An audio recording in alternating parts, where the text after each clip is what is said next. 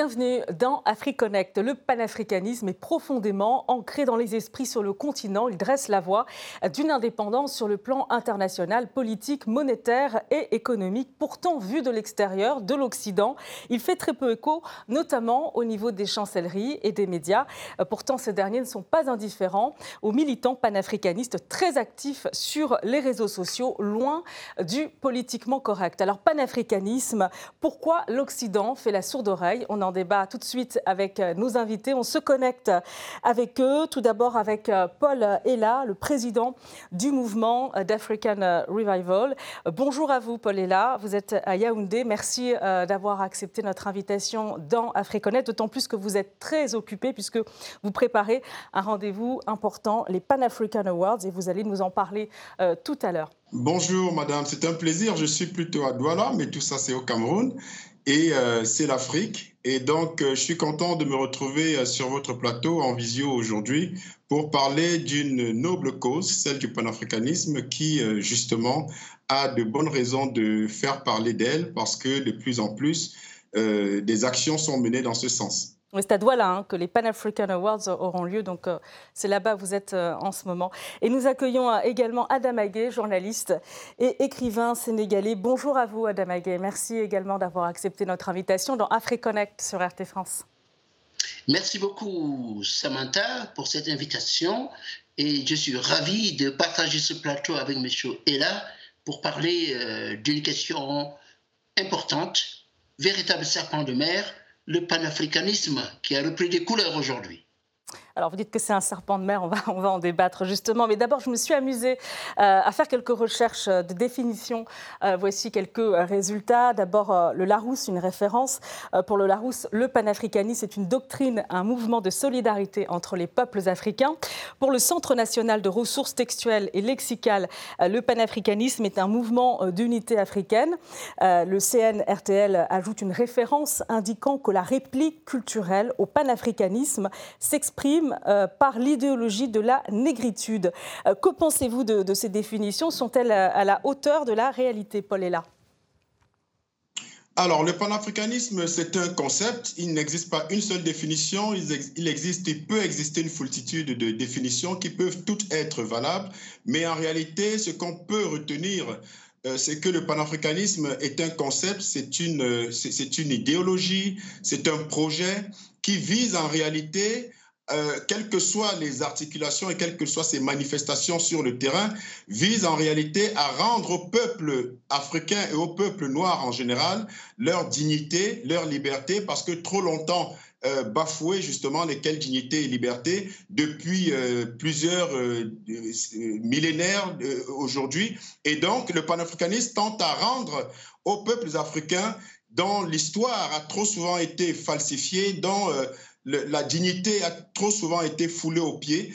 Et euh, ce, panafricanisme-là vise donc à rétablir la vérité historique euh, africaine, à, aboutir à la réappropriation de l'authenticité culturelle africaine. C'est en quelque sorte l'objectif principal, c'est de rendre aux Africains et aux Afro-descendants leur, euh, lettre de noblesse, leur, euh, euh, euh, leur dignité en quelque sorte. Donc, il peut se décliner en plusieurs activités, en plusieurs actions. Elles peuvent être politiques, elles peuvent être économiques, elles peuvent être sociales, sociétales, sociologiques, spirituelles. En tout cas, tant qu'il s'agit de travailler dans le sens de restaurer la dignité des peuples africains et afro-descendants, il s'agit de panafricanisme et ça peut passer évidemment et ça doit passer entre autres par l'unité des peuples africains autour de cette même cause.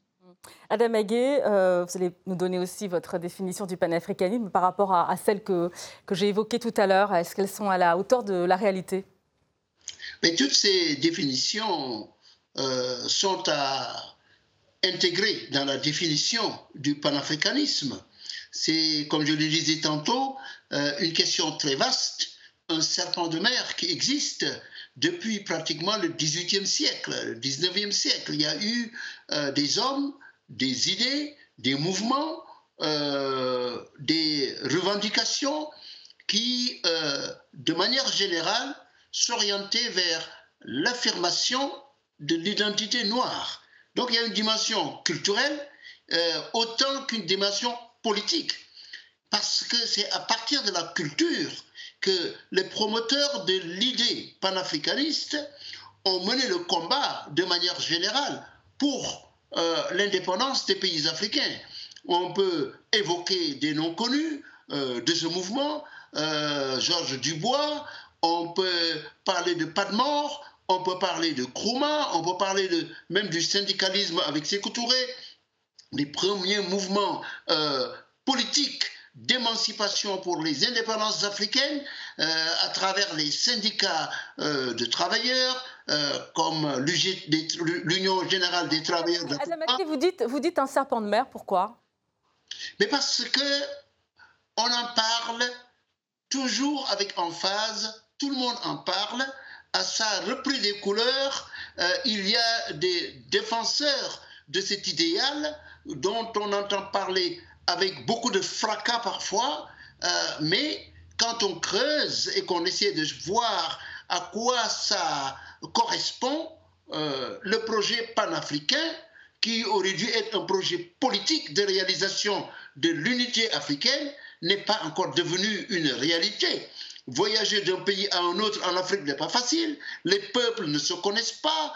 Euh, vous avez euh, dans l'ensemble euh, des gens qui ont compris que c'est un discours porteur aujourd'hui et qui l'ont on va laisser répondre Paul Ella, qui est un panafricaniste, qui est, un panafricaniste activiste, un panafricain aussi, sur, ce que vous venez de, dire, Adam Aguet, le panafricaniste, un serpent de mer, malgré les beaux discours. Oui, absolument. C'est. répondre, Paul Ella. Alors, euh, serpent de mer, ça dépend de comment on l'entend, mais moi je dirais plutôt que depuis, et, euh, mon frère euh, Gay a bien raison, depuis au moins un siècle aujourd'hui que le panafricanisme existe, il y a des évolutions au fil du temps. Pas des, pas des changements de, de, de, de, lutte, pas de changements de cause, mais des évolutions. Parce que, voyez-vous, chaque époque a ses défis, a ses challenges, a ses luttes. L'époque de l'esclavage, c'était de se libérer des chaînes physiques. L'époque de la colonisation, c'était, et avant, à l'époque des Web Dubois et des, Marcus Garvey, il y avait, euh, il y avait cette euh, volonté euh, manifeste de retour aux sources, de rentrer même physiquement en Afrique, vous, savez que le Libéria avait été euh, désigné comme le pays de retour. Vous avez eu après de la période de, la conférence de Berlin, euh, quand la colonisation a commencé officiellement, vous avez des luttes qui se sont inscrites dans la volonté des indépendances. Et après les indépendances, quand, quand on s'est rendu compte qu'il s'agissait en réalité de dépendance de façade, on s'est inscrit dans une logique de réappropriation de notre euh, euh, de notre vérité historique, comme je l'ai dit tantôt, mais dans un but justement de se libérer de, de ce joug-là qui avait pris une autre forme, celle du néocolonialisme, une nouvelle, une nouvelle forme de colonialisme déguisé. Et aujourd'hui, justement, vu, de l'Occident, vu de l'Occident aujourd'hui, comment est-ce qu'on perçoit euh, le panafricanisme à Adam Est-ce qu'on le prend? Écoutez, écoutez, à partir de l'Occident, c'est un sujet qui ne retient pas l'attention. C'est à peine si on peut voir euh, des auteurs qui parlent de ça euh, ou des intellectuels qui s'inscrivent dans le, travail quelconque concernant euh, la scientificité de, de l'idée panafricaniste.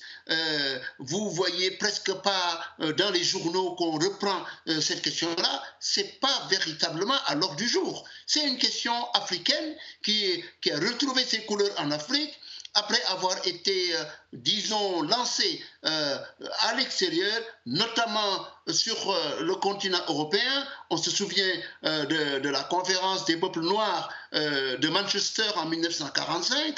On connaît également des citoyens de race noire originaires de la Caraïbe, Webb Dubois, Georges Padmore, et j'en passe. Et naturellement, les leaders africains qui ont compris que le discours panafricain pouvait les aider dans leur querelle politique pour revendiquer, l'indépendance euh, des pays africains à partir de la fin des années 50, comme les Sékou et tout le reste, les Oufouboigny, tout le monde s'est inscrit dans ce, dans ce combat-là en Afrique. Mais en Occident, ce n'est pas quelque chose qui aujourd'hui animent le débat. Pourquoi, Absolument. Pourquoi, Paul, est là?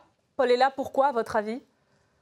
Alors, tout simplement parce que les politiques n'ont pas intérêt, les politiques occidentaux n'ont pas intérêt à ce que le, panafricanisme soit connu de leur population. Alors, il y a deux niveaux. Il y a les politiques qui savent exactement ce que c'est le panafricanisme et pour lesquels euh, je parle là des politiques de l'impérialisme occidental, euh, pour lesquels justement le panafricanisme représente un danger certain, puisque le panafricanisme a pour rôle principal, je dirais, de base, de conscientiser les masses, de créer un éveil pour atteindre des masses critiques suffisantes, suffisamment éveillées, qui vont comprendre en fait euh, euh, le, jeu et les enjeux en fait de l'impérialisme occidental et de toute la, propagande mensongère sur les peuples noirs. Rappelez-vous qu'en 1685, avec le Code noir de Louis XIV, on nous expliquait que les Noirs n'étaient pas des humains et qu'ils avaient le statut de bien meuble.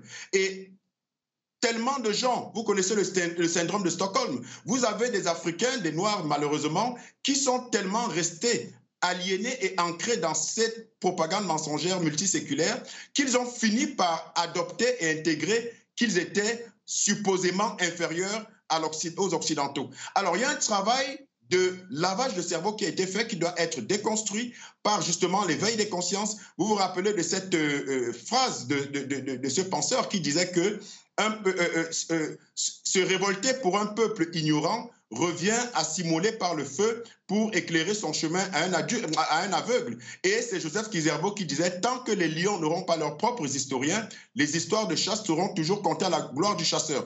Alors justement, je voudrais qu'on parle aussi des, enjeux euh, concrets du panafricanisme. Euh, parmi ceux qui reviennent le, plus souvent, euh, la monnaie ouest-africaine franc CFA, plus largement les monnaies africaines, la souveraineté, l'intégration. ces enjeux sont-ils compatibles, Adam Aguet, avec les intérêts occidentaux?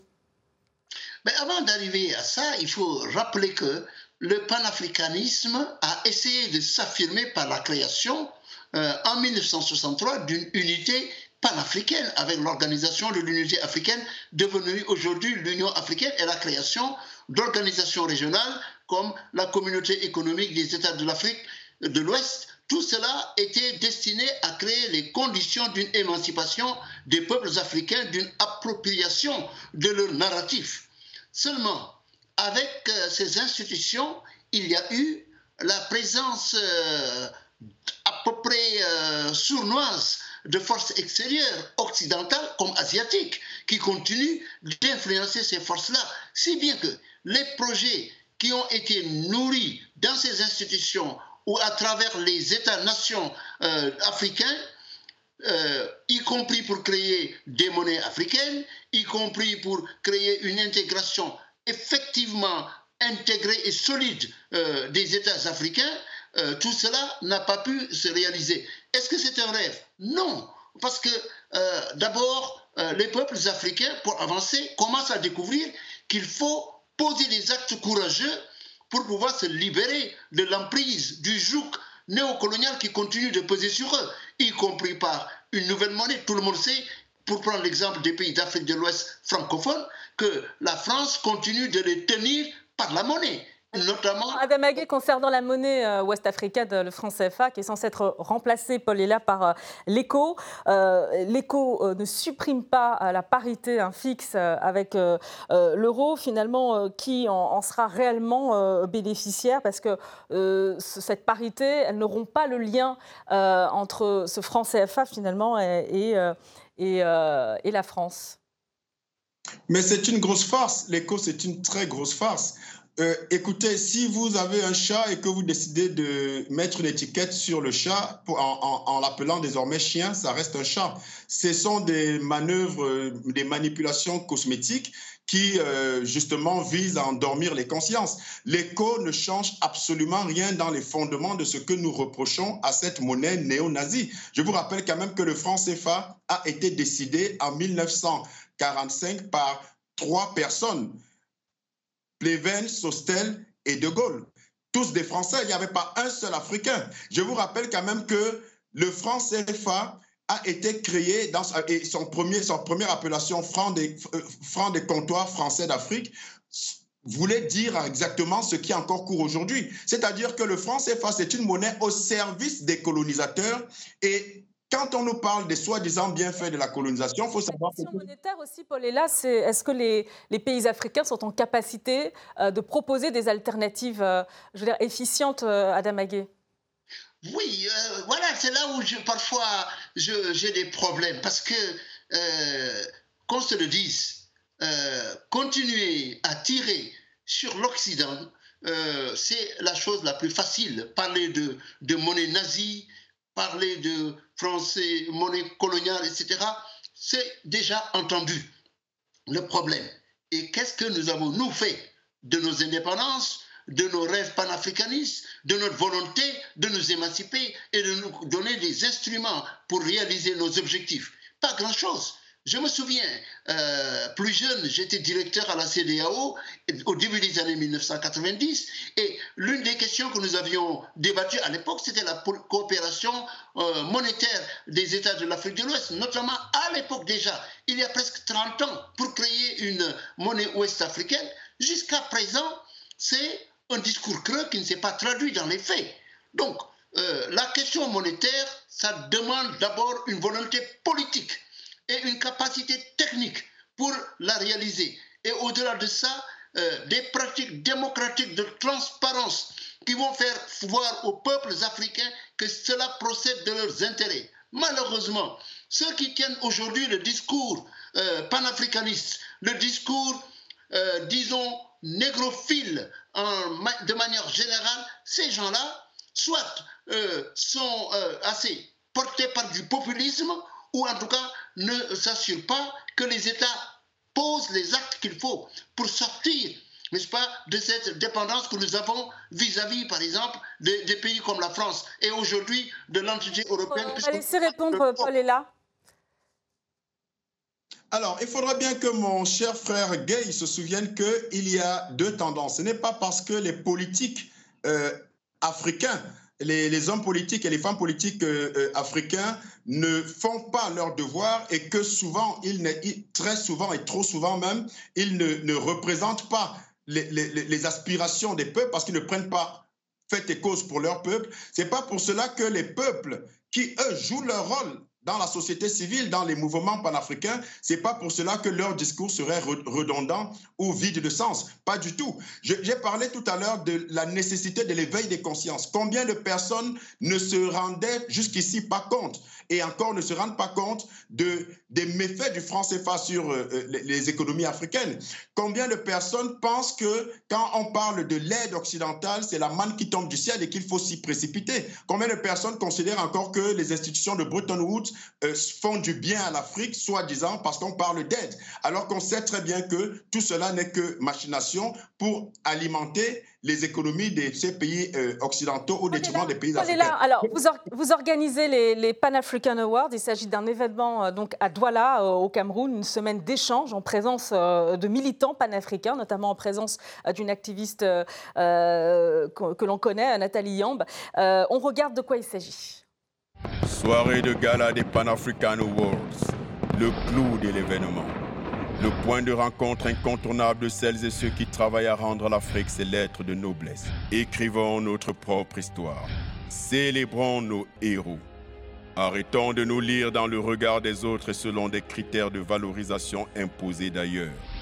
Marchons dans les pas de nos dignes précurseurs, des activistes, des historiens, des anthropologues, des traditionalistes, des écrivains, des influenceurs et bien d'autres.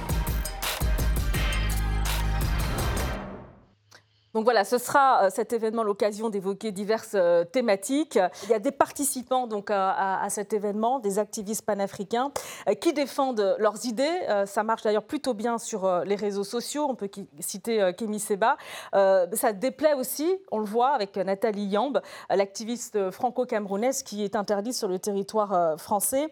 Il y a une crainte. On a du mal à saisir finalement cette crainte des, face aux activistes panafricanistes, Oui, mais c'est parce que euh, malheureusement, nos partenaires euh, classiques, euh, disons nos anciens maîtres, entre guillemets, occidentaux comme la France, sont devenus très frileux. ils ne se rendent pas compte que le monde est en train de connaître un basculement irréversible.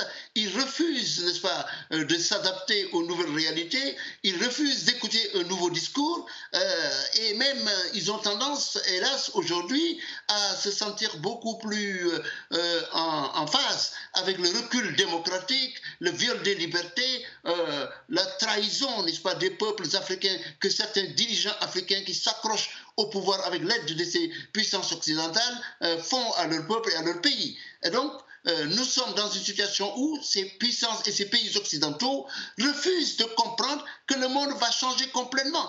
Et cela va davantage les désavantager parce que même au plan moral, leur comportement laisse à désirer. Prenez l'exemple d'un pays comme les États-Unis, qui veut jouer au leadership, n'est-ce pas, euh, démocratique, de la bonne gouvernance, du libéralisme et tout, et qui accepte de façon bancale euh, de permettre qu'on euh, jette aux orties le, le, le, procès qui aurait dû être lancé pour gérer la question de Jamal Khashoggi, ce journaliste saoudien qui avait été tué par les Saoudiens euh, à Istanbul. Euh, vous voyez. Adam Aguet, puisque vous, parlez de leadership, euh, Paul est là, crainte des activistes panafricanistes. Est-ce qu'il y a une crainte aussi du leadership panafricain, des grands leaders sur le continent, de la part des Occidentaux? Alors, la crainte, la crainte est du côté de l'Occident, parce que vous savez, en termes de riposte, vous vous souvenez, ça n'a été caché par personne, ça a été repris par les médias. La France, l'Élysée en tout cas, a mis sur pied une stratégie qu'elle appelle de contre-offensive euh, contre une propagande soi-disant russe, comme si les Africains n'étaient pas suffisamment euh, euh, constitués intellectuellement pour se rendre compte de ce qui était bon ou mauvais pour eux. Et donc, il y a une vraie crainte de ce que l'action et les activités des panafricains et des panafricanistes euh, euh, changent en fait de, paradigme. En réalité, la dénonciation à laquelle nous nous attelons pour restituer notre vérité historique, et culturelle dérange. Elle dérange parce que c'est un danger pour les fondements de l'impérialisme occidental. Aussi simple que ça. Parce que si vous éveillez les consciences, qu'elles soient occidentales ou qu'elles soient africaines, sur le fait et les fondements, même les vraies raisons de, de l'impérialisme occidental, qui n'a pour objectif que le profit et la spoliation des richesses africaines, vous vous rendez bien compte que les populations occidentales seront les premières à se retourner contre leurs dirigeants. Mhm. Donc, le panafricanisme est un danger pour l'impérialisme occidental. Les panafricains sont à combattre et vous vous rendez compte qu'il y a une sorte de, de, de, de, manipulation au niveau même euh, de, tous ceux qui agissent. On sort des propagandes sur tout ce qui, des propagandes mensongères, s'entend, sur tout ce qui euh, se réclame du panafricanisme et qui pose des actes qui visent justement à déstabiliser les mensonges que, qui sont euh, proférés à l'endroit justement de, ceux qui mènent ce combat-là. Et s'agissant, pour terminer, des grands projets qui sont présentés comme des projets fédérateurs sur le continent, on peut citer euh, euh, qui capte en tout cas l'attention hein, internationale. Euh, on peut citer la ZLECA, cette zone de libre-échange continental hein, qui est impulsée par l'Union africaine. On peut citer aussi cette tendance à, développer les crypto-monnaies comme une alternative d'ailleurs au franc CFA par exemple dans, certains pays. là, on est vraiment dans le, cadre de l'intégration intra-africaine qui est un enjeu aussi du panafricanisme justement, l'idée, c'est euh, de, mettre en place des partenariats qui soient intra-africains, c'est-à-dire euh, que les pays africains, en fait, euh, nouent des partenariats entre eux et, puissent se connecter sur ces, projets-là, justement, Adam Aguet. quelle est la perception, là aussi Comment est-ce que les Occidentaux eh s'intègrent dans ces projets? Est-ce qu'ils s'intègrent, d'ailleurs, ou pas? Écoutez, il ne faut pas ramener la question aux Occidentaux. Ce n'est pas seulement les Occidentaux, c'est les Chinois, c'est les Russes. Il y a une ruée vers l'Afrique. Et donc, le problème qui se pose, c'est un problème d'ordre général. Il ne faut pas avoir une approche univoque de la problématique, n'est-ce pas, des difficultés aujourd'hui du continent africain. Le problème, d'abord, commence à domicile, avec des leaders que nous avons qui ont bradé, qui ont bradé la souveraineté des peuples des pays africains, les valeurs intangibles de la démocratie, des droits de l'homme, des libertés sont piétinés sur le continent africain par ceux qui nous dirigent et par ceux qui aspirent parfois même à nous diriger. Les opposants qui veulent arriver au pouvoir en rêvant, n'est-ce pas, de fixer les problèmes du continent africain ne font guère mieux que ceux qu'ils ont remplacés. Je crois, de manière générale, que les problèmes de l'Afrique ne seront pas résolus par l'extérieur. Ce n'est pas parce que la Chine vient construire un siège à l'Union africaine ou en fait de même à la CDAO ou que la Russie amène ses forces Wagner pour remplacer les forces spéciales américaines, européennes, que les problèmes seront résolus. Les grands euh, les grands projets d'infrastructure, c'est très bien beau, du NEPAD euh, à la ZLECAF, et j'en passe euh, à l'intégration politique, à l'unité politique de l'Union africaine. Tout ça, c'est très beau sur le papier. Dans la réalité, c'est du toc. On sait très bien que ceux qui gouvernent, la qualité du leadership n'est ni fondée sur la capacité, ni sur le caractère, ni sur la des, valeurs essentielles, n'est-ce pas, sans lesquelles les pays africains n'auront que des voix qui ne défendront jamais les intérêts ni à l'intérieur du continent, ni à l'extérieur du continent de, de, l'Afrique. Et je crois que il faut qu'on évite quand même d'avoir ces analyses-là qui sont euh, en faveur de tel ou tel groupe. Non, restons africains. Justement, justement Paul est là euh, par rapport au... Évitons d'être tributaires de qui que ce soit. Alors par rapport au projet euh, que, j'ai évoqué et à ce que vient de dire euh, justement euh, Adam Aguet s'agissant des partenariats traditionnels, hein, que ce soit de la part des pays occidentaux ou alors des pays émergents, les, BRICS, justement, est-ce que ça favorise cette tendance qui est sur le continent à, se diriger vers des projets fédérateurs panafricanistes comme l'ASLECAF par exemple? La liberté, l'expression de la liberté d'un continent comme l'Afrique, c'est de choisir les de travailler avec les partenaires qu'elle veut. Nous devons pouvoir décider de travailler avec les Russes, les Chinois, les, Brésiliens, les, Turcs, tout, tout, le monde. Mais pourvu que ces partenariats participent de notre vision et de nos priorités, et non qu'elles soient soumises aux dictats économiques impérialistes de l'extérieur. Et donc, quand vous prenez des organisations comme l'Union africaine qui sont financées à 70-80% par l'Union européenne, mais vous comprenez qu'il n'y a pas grand-chose à attendre de ces organisations. C'est pour ça que je fais le distinguo, disais à mon frère Gay tout à l'heure, je fais le distinguo entre les actes que posent nos dirigeants qui ne représentent pas toujours les aspirations des peuples et les actes et les actions des peuples. Et donc, effectivement, les partenariats, la diversification de ceux-ci sont salutaires pour l'Afrique du moment où ils participent d'une réalité autonome du moment où ils participent d'orientations qui ne soient pas influencées d'où que ce soit. Alors oui, nous devons diversifier les partenariats, nous devons nous défaire du joug euh, euh, de l'impérialisme, de tous les impérialismes, pas seulement occidental, mon frère Gay a, bien raison de le préciser, mais il faudrait que tout ce que nous engageons comme action dans le sens de partenariats divers participe, je l'ai dit, de notre de, notre élan personnel et de notre vision propre, et non plus dans le sens de ce qu'on nous imposerait. Merci euh, Paul Ella. Je rappelle que vous êtes le président du mouvement African Revival et euh, vous préparez donc euh, ce rendez-vous important qui va durer une semaine à Douala, les Pan African Awards. Merci à vous et merci également à, à, vous Adam Aguet, journaliste, écrivain sénégalais. Et merci à, vous de nous avoir suivis. Retrouvez AfriConnect sur nos réseaux sociaux et notre site rtfrance.tv. Merci de votre fidélité. À très bientôt dans AfriConnect.